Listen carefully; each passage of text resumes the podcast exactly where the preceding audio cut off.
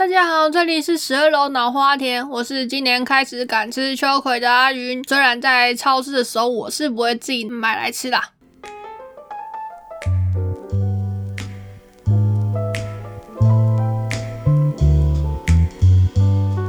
这次呢，其实算是我们这个呃 podcast 正式的第一集的录制。在这个礼拜呢，嗯，有几件事我觉得还蛮有趣的，很想要跟大家分享。在这个礼拜呢，就是嗯，我生活中最重要一件事就是去做健康检查。这个健康检查呢，我们往年是在公司，然后会有一群就是呃负责健检团队，他们会像巡回一样，然后会在各个区域就去巡我们。嗯，各个分呃公司或是呃一些分公司的地方，然后大家会一起来做健检。可是因为今年那个就是那个疫情的关系，所以就变成大家就是在呃要在自己家里附近的医院，然后去做健检这样子。那我这次去的地方是我在事前有先就是先查了一下，去了一个比较新，然后 Google 评论上面都还蛮不错的一个地方。那时候也自己也是觉得蛮期待的健康检查，所以。我本来以为是没有什么好讲，但是但是在那边发了发生一件我觉得有点奇妙的事情，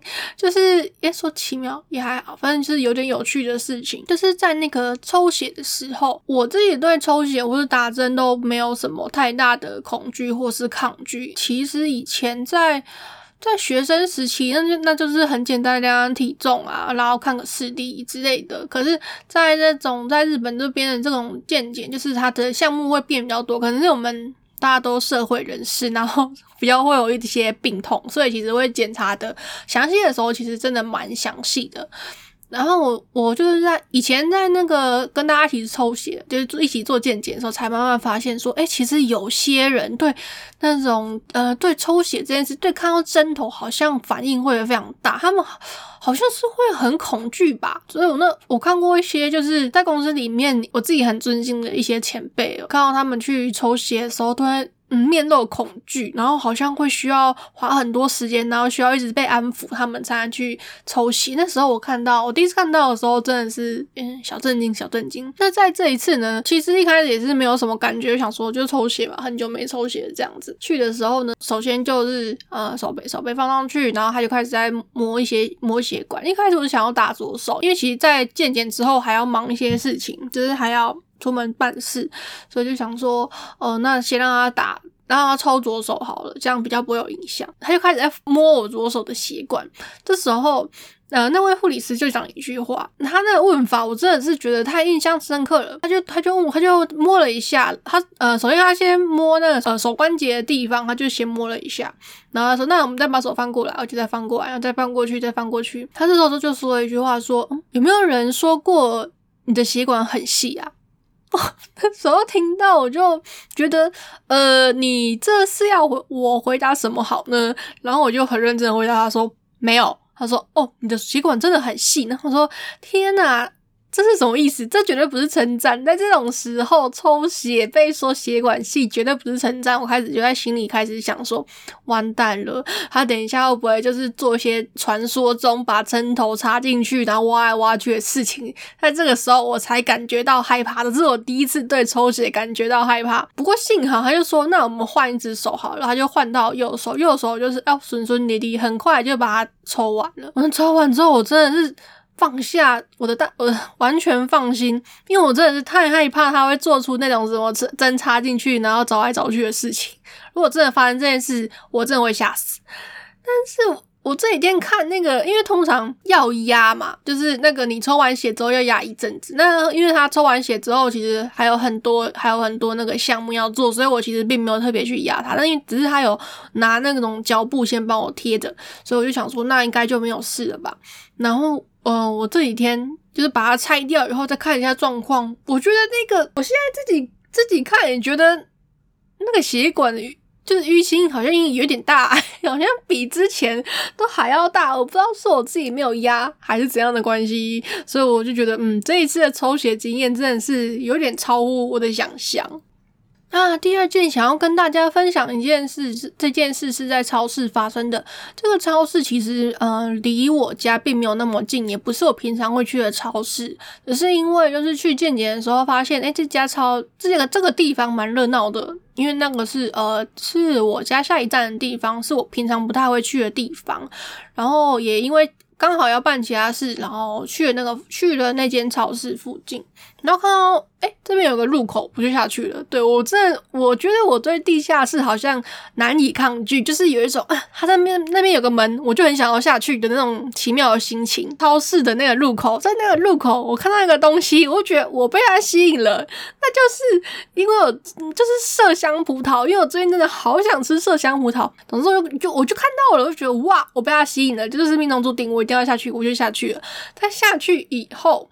发生了一件，就是哎。我完全没有想到会发生的事情，因为我在进去的时候就看到，哎，这个一开始的那个路口就摆摆满了水果，那我就开始想说，那我就进去看一下，就就大概晃了一下，那也买到，就是我觉得应该会出现的那一千日币以下的麝香葡萄，而且其实它还蛮好，吃起来蛮大，可是它它的那个量不是那么不算太多，但是觉得还行，就是以我嗯跟我上次买到没有很好吃的比，我觉得这个算是还 OK 的。下去的这个时候呢。我就发现，就是诶，有一位男子，他一直在问店员一件事情，然后因为其实那个声音蛮大声，然后。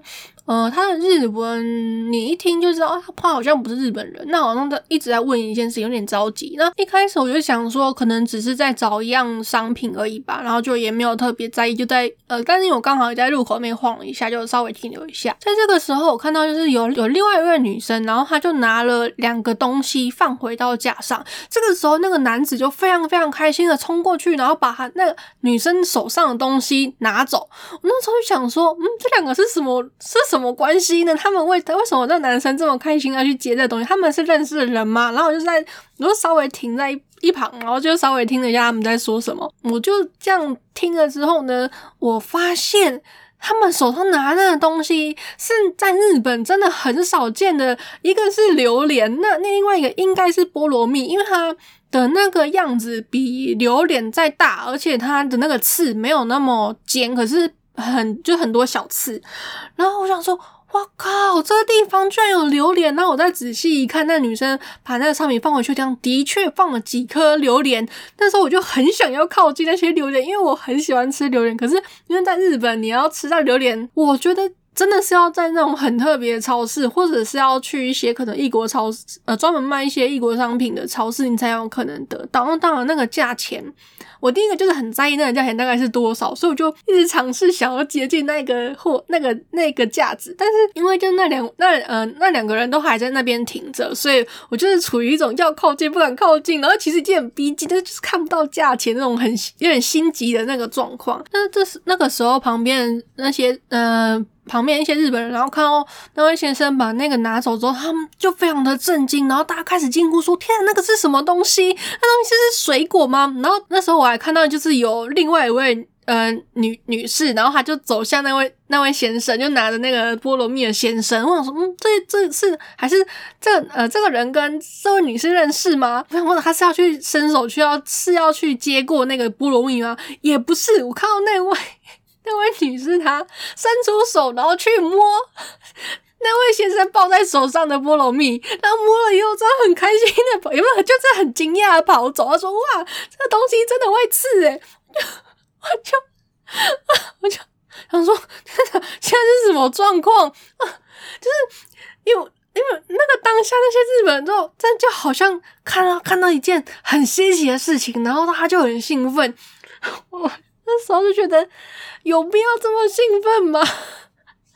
这而且你你明明是你们根本就不认识，你为什么敢伸手然后去随便摸人家的东西？你应该先，而且因为那个人那位就是那位日日本女士，她完全没有问那位先生说我可不可以摸，还要走过去，然后就摸，然后就走了，然后在那边惊呼说哇，真的会吃诶！哇，就是你看到。那些日本人，然后因为呃一个外国人。然后拿一个他们没没看过，是或者是很不熟悉的一个水果，然后在那边惊呼，我就觉得哇靠，我怎么可以看到这么特别的一件事情？就就这件事，我觉得真的太有趣了。然后我后来有去看那个榴莲，就是白架上没有人去拿榴莲的那个价钱，一颗要三九八零，三九八零四千块台币的话，可能一千。一千多块，一千多块的榴莲，好了，我真的不会买，所以我就真的没有买。而且我我第我第一看靠那个价钱是太靠北，那个我第一看那个价钱想嗯好，我放弃，觉得我在日本先不要吃了。我觉得嗯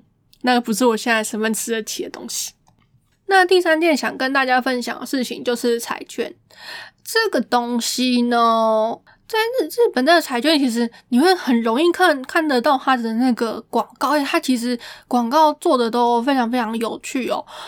那这东西我在日本买过，大概是三种。第一种那个彩券，它我在台湾好像没有看过类似的东西，那可能有，那大家可以就是跟我说有这东西，或者是就是把一些介绍东西给我。因为我自己呃，在过去在台湾真的是没有买过，它就是因为。嗯，它就是一张纸，然后上面会记一些号码，有那种全年性，可他们都是。有有时间的区分，比如说夏天是这一种，然后比如说过过年前会有一种，那可能配合圣诞节，像他们最近配合万圣节，万圣节到底跟日本有什么关系？好，我也不知道，反正配合万圣节，他们又有一个南瓜的彩券，然后又又他们有时候又会跟一些嗯，比如说动漫作品啊，或者跟一些什么地地方合作之类的，像他们最近好像有呃 One Piece 的那个彩券，但是因为那个。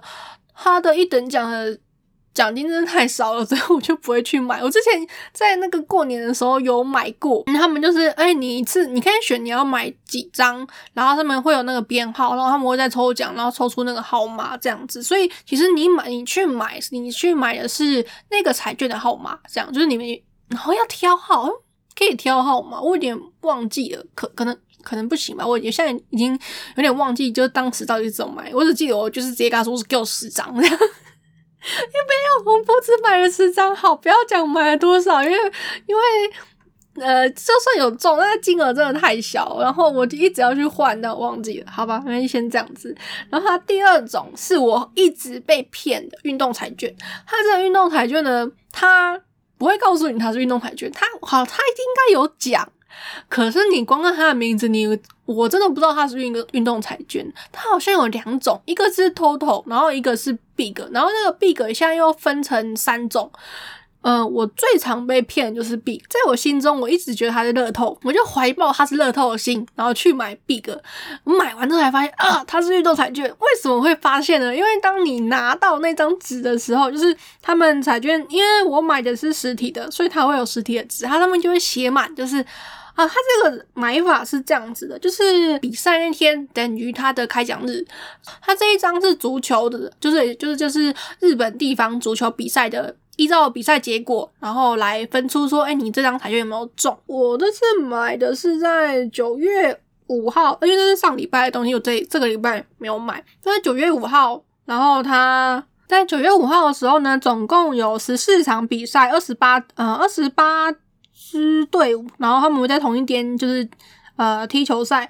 那这个结果呢，它主要是看的是那个主场这支主场球队他们呃那个呃胜负。比如说一是赢，然后二的话就是输。那它有个零，这个零的话呢，就呃代表延长没有胜负，或者是平手这样子。那要怎么看你这张彩券有没有中呢？它主它主要看的是你对了哪几个队伍的那个结果。像它这边就写到说，呃，如果你这一张呢，呃，有只因为它总共有十四场，那你里面有五场呃是错的话，你这个就是从从六等开始算，应该是最小奖六等。所以你所以就是当然是你错的越少。那这张彩券的那个金额就会越大。不过这个运动彩券跟台湾的好像有点不一样，因为台湾好像可以选择，就是呃，你支持的球队可以是赢，或者是赢多少，或是呃平手，就是你可以去自己去选那种结果。可是日本的它这个运动彩券呢，它就是完全随机的出给你，所以就是你买几张，然后你就有几个结果。可是这个结果它有可能彼此是重复，就它可能不一定。是完全不一样的。所以，因为当然会想说，那凑到整呃所有的结果，比如说我买到那个张数，我可能就一定会中。问题是，它好像不是会那么完全就会给你不一样的结果。那我每一次买到这运动彩券，都是我以为它在，我都是以一个我以为它是乐透的情况下，然后买错了。对，买错了之后自己发现就啊，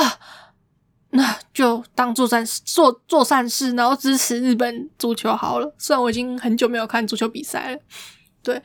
然后他，然后另外一个呢，就是跟台湾的乐透蛮像的，只是它也是呃分成好几种项目，像上个礼拜。嗯，上个礼拜跟这礼拜我都有买是乐透七，就是你在三十七个号码里面选七个号码，然后当然就中越多，然后奖越大这样子。因为呢，我对我自己一直有个莫名的自信，就是我觉得我一定会中奖。那不管是大奖小奖，我都保持着，我都一永远抱着着我一定会中奖的心情。我的想法是呢，与其就是不买不给自己机会，不如就是每一次都看情况的买。这样子可能就比较有机会会中奖吧，不管它是大奖还是小奖。但如果是小奖拿呃中的那个钱呢，我决定要把它慢慢的存起来，然后都拿每次都拿这个小奖中的钱，然后拿去买彩券，把这个当做自己的发财金，这样子自己发财金自己赚。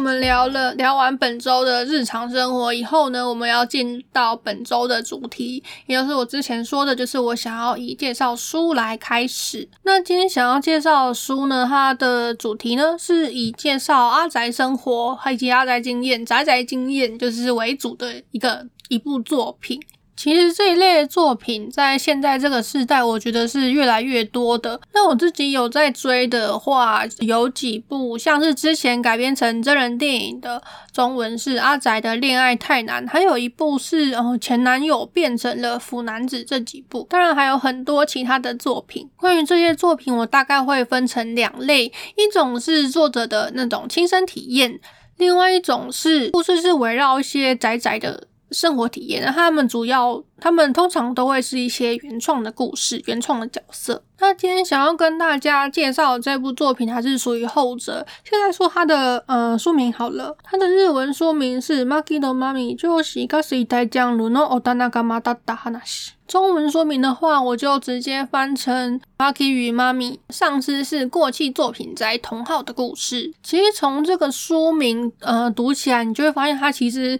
这个故事它是有一个主题在，就是。像他在书名里面副标里面强调这个过气过气作品宅这件事，那也是因为这个主题的关系，但跟刚刚前面提到的两部作品就不呃比较不太一样，因为前面那两部作品比较像是恋爱喜剧的感觉，那这一本作品呢，它比较像是很认真的在讨论宅宅经验。一开始会买这本书呢，其实是因为我看到封面觉得很美，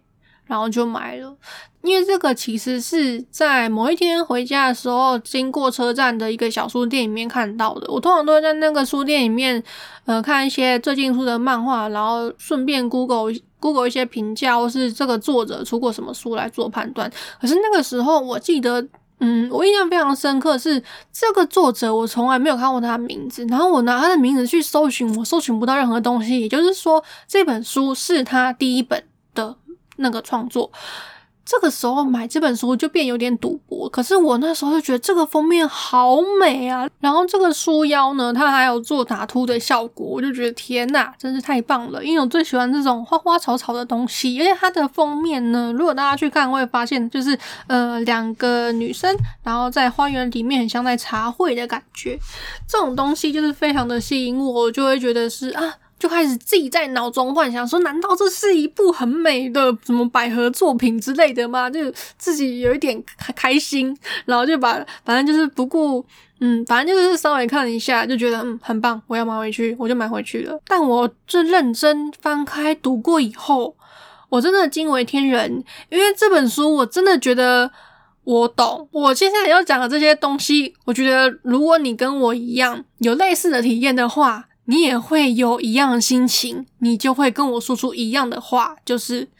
我真的懂。那这本书，我们先来做呃人物介绍。这本书在一到二集里面，主要出现的有四四个角色。其中两位就是主要出现在呃主说明上的，一位是监工 Marky，以另外一位是深山妈咪。然后另外两位呢，一位是呃 Marky 的弟弟，他叫监工学；另外一位呢叫真下头。不过因为呃弟弟出现的时候，大家都叫他弟弟，主角也是叫他弟弟，所以我们就叫他 Marky 弟好了。另外一位呢，他呃他是一个那个咖啡厅的店长。呃，他们都会喊他的姓氏，所以就叫真夏。那我们刚刚有提到说这本书它主要在讲仔仔的生活经验，那我们就来聊一下这几个人物他们都喜欢怎样什么样的东西好了。如果以喜欢种类来说的话，呃，Marky 他比较喜欢的是恋爱游戏，然后他这个人的个性呢，就是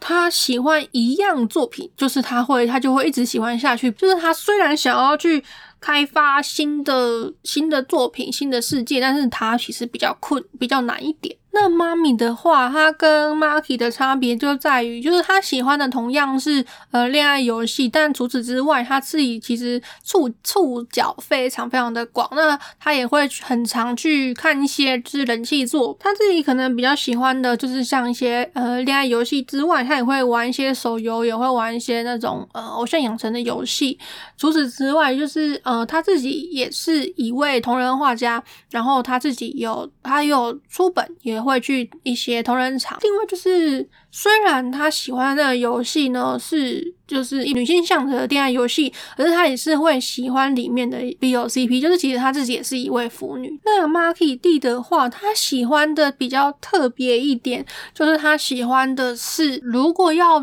以台湾来举例的话，可能就是像那种悠悠台啊，或者什么某某台里面会出现的大哥哥大姐姐，就是教小朋友带动唱的那种节目，他最喜欢的。也是唯一喜欢的，在该故事里面是呃原创出的一个节目，然后他在里面其实他已经有六十年历史，所以他喜欢的是我们可以把它想象成是一个非常大手的作品。那最后一位真夏的话，那他喜欢的是百合像的作品，不过他跟妈咪不一样的是，妈咪是二创，然后他的话是以原创作品为主的作家。那聊完人物介绍之后，我们来开始。然后要进入正正题，要讲这些故事的内容。但是这部作品的故事是这样开始的，就是妈咪和 Marky 他们是在同一家公司上班，那 Marky 也算是妈咪的上司。有一天中午，妈咪被 Marky 找了出去，他原本以为自己是在工作上有什么差错才会被上司找去谈话，但没有想到上司在这个时候告诉他：“哎，其实我也有一样的吊饰，而那个吊饰呢，其实是一款恋爱游戏在活动上所出的限定商品。”两位阿宅。就此相认，真的是可喜可贺。在下班的时候，妈咪想要加 Marky 的 Twitter，跟他要了账号以后，才发现原来眼前的人就是他一直有在 follow 某大手推的推主本人。故事开头是这样子，那后续的发展就是两人的一些宅宅生活的。一直没有宅宅同号的 Marky，在交了妈妈咪这个朋友之后，非常开心，也跟他说了很多自己的心里话。也在妈咪的邀约下，Marky 参加了自己从来没有参加过的同人志贩售会。也因为就在公司越聊越多，越来越聊越聊越开心。两人聚会的地方呢，就从公司。公司附近的咖啡厅开始转到由 Marky 弟的朋友真夏所经营的咖啡厅里。那在这家咖啡厅里面呢，就有许多四个人针对不管是作品的。状况或者是一些各彼此经验的交流，产生了许多的话题跟许多的剧情。那这部漫画它的故事主要是这样，听起来其实很普通，但是就是因为它在书名上面强调了这个过气作品，所以在这边我想要来聊一下它呃这个词的一些定义。不过首先有一个前提，也是在这个。漫画里面作者有稍微提到，其实这个词我们通常是拿来自嘲的，比较不会拿来去讲别人喜欢的作品是过气作品，因为这件事其实非常的失礼。那在这个漫画里面呢，大概有提到一些状况，慢慢的会让喜欢一部作品的人发现，哎，我喜欢的这个作品好像开始过气了。那以漫画里面，然后 Maki 跟妈咪两个人都喜欢的游戏。Doki Doki Generation 来说，呃，中文我就把它翻成“心动世代”好了。这个游戏是呃一个设定蛮普遍的那种校园恋爱游戏。那它的它是一部系列作，前后总共有四代作。包括有个年表写了这游戏的大概一些发展。它里面写到呢，它第一部作品大概是在一九九几年所发的，然后它的最后一个更新作第四第四代呢是在二零一零年左右的这个时间点。那这部漫画我手边单行本出的时间是二零一七年，也就是说，在漫画里面这部游戏二零一零年到二零一七年之间呢，其实是没有任何消息的。那我们的主角 Maki 和妈咪就是。这样子活在这空白的这七年，妈咪可能还好一些，因为她其实自己会去找一些新的作品来看来玩。可是 Maki 的话，他就是要一直靠着就是自己跟同号之间的努力，然后来产生动力，继续保持喜欢的心情。那这边提到的同号呢，是指 Maki 在推特上面认识的一些呃网友，并不是那个现实里面的朋友，所以才。呃，因为这样的关系，所以才会让 Marky 成为一位大手，因为他就会不断的去呃看游戏里面有什么很细节的东西，然后从这个细节里面呢去发展出自己对游戏的一些想象。那 Marky 也有提到说，其实，在嗯喜欢了几年以后，从一开始的那个官方。官方给的消息慢慢减少，甚至到几乎没有以后呢，有一些大手就会开始消失。那他们也知道，也是在那种创作大手消失之后，能靠的就是要靠自己的那个想象来继续维持自己喜欢的心情。我觉得要用一个大家都知道的词去形容 Marky 后来这个状态的话。我觉得最好的词就是字根浓。那我在这边觉得这个过期作品的定义呢，大概可以这样子说，就是有一部，嗯，这个作不管它的种类是什么好了，它曾经有一段时间非常的有人气，然后曾经有了许多发展，但是随着时间过去，人气降低，然后官方的消息慢慢减少，甚至没有。那在同人圈里面，创作大手可能也开始转移阵地，不再画呃相关的作品。你自己的同好也开始在讨论起其他东西，比较少和你讨论相同的作品的这个时候。或许我们就可以以自嘲的方式来说自己喜欢的作品是一部过期作品。那我自己在看《马马 y 跟妈咪》这部漫画的时候呢，其实真的内心有非常多的回忆不断的涌现。虽然我不像呃妈咪一样扎实，也不太像马 y 一样专情，但是其实以动漫来说，我真心喜欢过的作品非常非常的少。那我自己最喜欢的作品呢是那。个 Jump 的 Bleach 死神，虽然这部作品已经完结了，好像不太适合用过气来说它，但是其实，在当它在后面连载的时候，有一段时间，它的人气真的是非常低迷，到就是粉丝之间也知道哦，我们喜欢的这一部作，但它真的人气很低。其实我第一次看死神的漫画的时候是在国中，但是那时候只是就是迅速的翻过去，然后也没有什么。太大的想法，但是在高中的时候，那个时候是先认识的王五，对，就是那个网球王子舞台剧，而且其实那个时候，那个时候网球王子其实也蛮红的。但是我一直没有去看他的漫画，就是知道一些角色，但是可能不太清楚漫画的剧情。所以我在看完舞的时候，是先从舞台剧认识那个漫画的故事，后来才去看漫画。那对死神的话也是一样，因为在网球王子舞台剧里面有喜欢的角色去演死神舞台剧，所以我也跟着去看死神舞台剧，然后也因此重看了。呃，死神这部作品也在里面找到了自己到现在都一直非常喜欢的角色，那就是吉良景鹤。对我真的非常的喜欢三番队，在我心中，我还是只认定三番队。虽然我知道后面有一些剧情真的是不太一样了，什么什么的，但我就不管。我最喜欢就是在失魂界。时候的三番队，我觉得那一段真的是剧情真的非常好，我所有的角色我都非常非常的喜欢，因为我是一个喜欢上一样东西就会非常狂热的人，所以我为了那个死神，特别是为了死神舞台剧，因为其实我也很喜欢他的演，所以那个时候像是啊参加论坛呐，参加论坛那些讨论，或者是写同人文，或者是跟一些呃同人大手交流这种事情，我都做过，而且其实，在漫画里面有提有提到说。以前在喜欢漫画或者喜呃喜欢一些作品的时候，我们创作的方式不像现在是以图来说，就是在 P 网或在 Twitter 上面呃去发表。可在以前的话。我相信有一些人是知道，是我们要自己架网站，就是比如说用什么 HTML 语法，然后就是很努力的写东西，然后再架个那种 CGI 留言板。那我觉得我记得那些好很认真去找素材啊，然后找什么 MIDI 档，就是把音乐加进去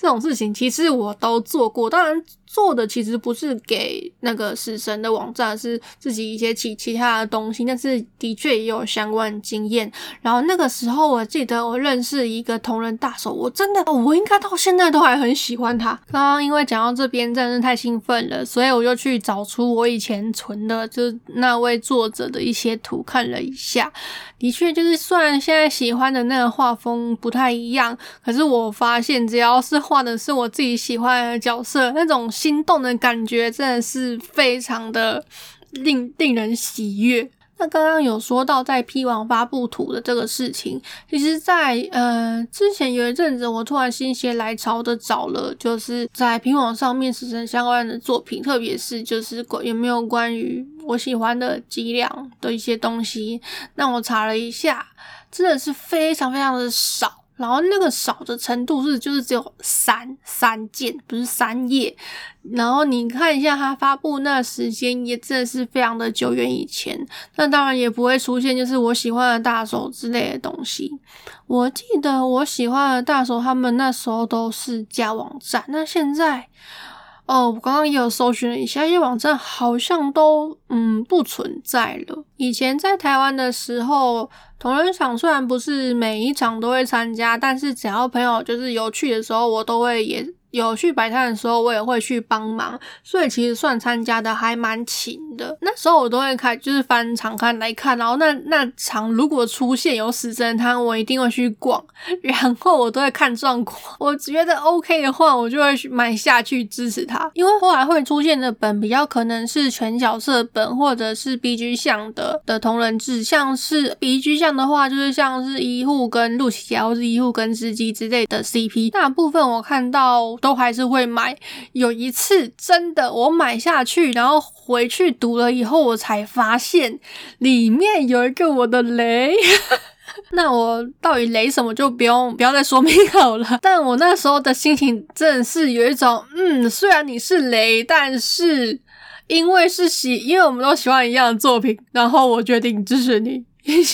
就是真的是哦，难难过自己吞。虽然我现在对死神的这个喜欢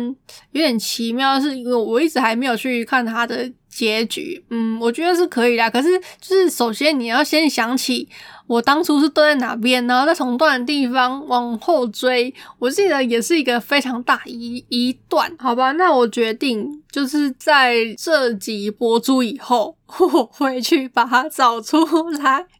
然后尽量把它看到完，因为我我记得我在同仁场，然后就是去找那些死神探的时候，有人特别跟我聊，就是后续发展的一些事情。我其实当下有被雷到，但是我觉得没有关系，你就跟我讲，反正 我也会忘记。像刚刚说到同人创作这一块，其实这件事非常的有趣，甚至到我现在都还是会做这样的事情。就是因为虽然我会去一些同人场，但是我后来逛主要是。比较偏原创同人场，然后二以二创来说的话，我其实不会特别找什么作品，但是唯一只有死神，我真的会去看。那个，比比如说，我现在人在日本，其实我陆陆续续有去过一些二手同人志店。只要进到同人志店，我第一个去的种类，第一个去的那个类别，一定是死神那一块。其实死神那一块，我在印象中，我记得我以前就是来日来日本交换，大概呃五六七八年前，对，有一段时间，在那个时候我就去就会去找，那个时候还真的有找到基本，但是那个时候的量其实蛮多的，就是随着时间的过去，那一排好像。在我印象中，在不同店家可能会有不一样的状况，但是的确是慢慢的缩小了。我不能确定是到底是因为太旧被出清，还是说呃太过去出清的已经有人买走了，就是旧的也也开始变少，就是它再也不会像其他作品一样碰的可以出的很很多很多。然后最有趣的是，我记得我在交换。的那一年去找呃找到几本，其中有一本是我以前在喜欢，我以前在喜欢师生的的那个当下，有一个非常非常就是想去，可那个时候才高高中，所以没有办法去成的，应该是那个 CP 的 Only 出的一本，就是那种集合制本同人志，其实有非常非常多我那时候很喜欢的。呃，网站的作者，他们然后他们那时候参加的，不管他们参他不管他们参加的那个呃贩售会，或者是他们网站的时候出的那本同人志，其实我当年是没有办法买到的。第一个就是呃那个时候其实当然是不可能自己出国，而且也没有那时候也不知道怎么去找管道去买。别人这样出这么小场的同人志，我相信在那个时候就算是要去也是蛮困难，因为它不是那种很大场的同人场。但是我在交换那一年就哎，在交换那年找到了吗？对，在交换那一年的时候就找到那一本，就是我当年很想要，我后来真的找到了。甚至就是在我后来几年，就是我现在来到日本之后，我去的那些那几那呃那些二手店都可以找到。那一本，因为那本出的量真的是太大，而且只要是每一个喜欢银吉这个 CP 的人，他们就会去买，然后他们去买，后面就会出新，也就是说它的量真的是非常非常多，导致就是我以前买不到，可是现在变成呃我已经买过了，那我可能书放在台湾，我甚至可以再去买一本，因为它的量真的太多了。后来呃我在这几天就是刚好在找。在整理书柜的时候，也翻到了我在之前就是去二手店，然后买的新的新的二手呃死神同人志，当然也是有跟影集相关的，或者是就是有有脊梁，然后跟一些其他角色的呃 CP 本，我真的觉得非常棒。就是我虽然身在当下，但是我还是可以享受到过去我喜欢的 CP 的那种感觉。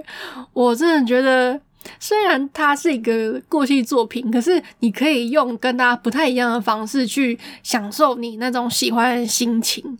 我觉得它也是跟当红作品不太一样的心情，就变成。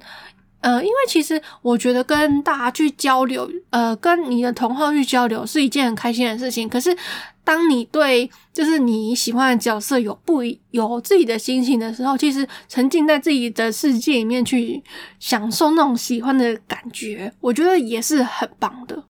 真的是很久没有用就是这这么兴奋的心情，然后再讲死神或者是我自己喜欢的东西了。其实。呃，不管是作者或者是呃主角 Marky，他在漫画里面也有提到类似的事情，就是他把它称为就是阿宅的老化。他的说明是这样，就是当你呃可能到一定年纪以后，你对那种新的事物就是越来越不感兴趣。比如说，你可能买了一些新的漫画或是新的游戏，准备要玩或是要看，可是你就会觉得，嗯，再放一下好了，或者是。你想要看的那个动画越积越多，或者你可能看了前面几集，然后对后面越来越没有兴趣，甚至是你游戏已经开始玩了，玩到玩到了呃前面开始，但是你就觉得嗯，五月是好像越来越玩不下去，就是这种情形越来越多，就可以被称作阿宅的老化。那在漫画里面，Marky 提出的解决方法，他是说可以借由游戏或是动画重置来挽回，就是老化阿仔的心。我想那是因为过去的呃动画和游戏，当他们被重置以后，有种就是他们跟我们一起来到现代的那种心情吧。不知道听到这边的大家会有什么样的想法呢？那在今天讲到的这一部漫画里面呢，其实他还谈到了一些我还蛮想继续聊的一些事情，包括像是阿仔这个身份在社会上呃一些形象的转变，我觉得这个也是一个很有趣的一件事情。那在比较轻松的话题上，我也想要跟大家聊聊，嗯，我自己在同人场上的一些经验。那我们第一集就到这边，非常感谢大家今天的收听。那我们今天就到这边，下次再见喽，拜拜。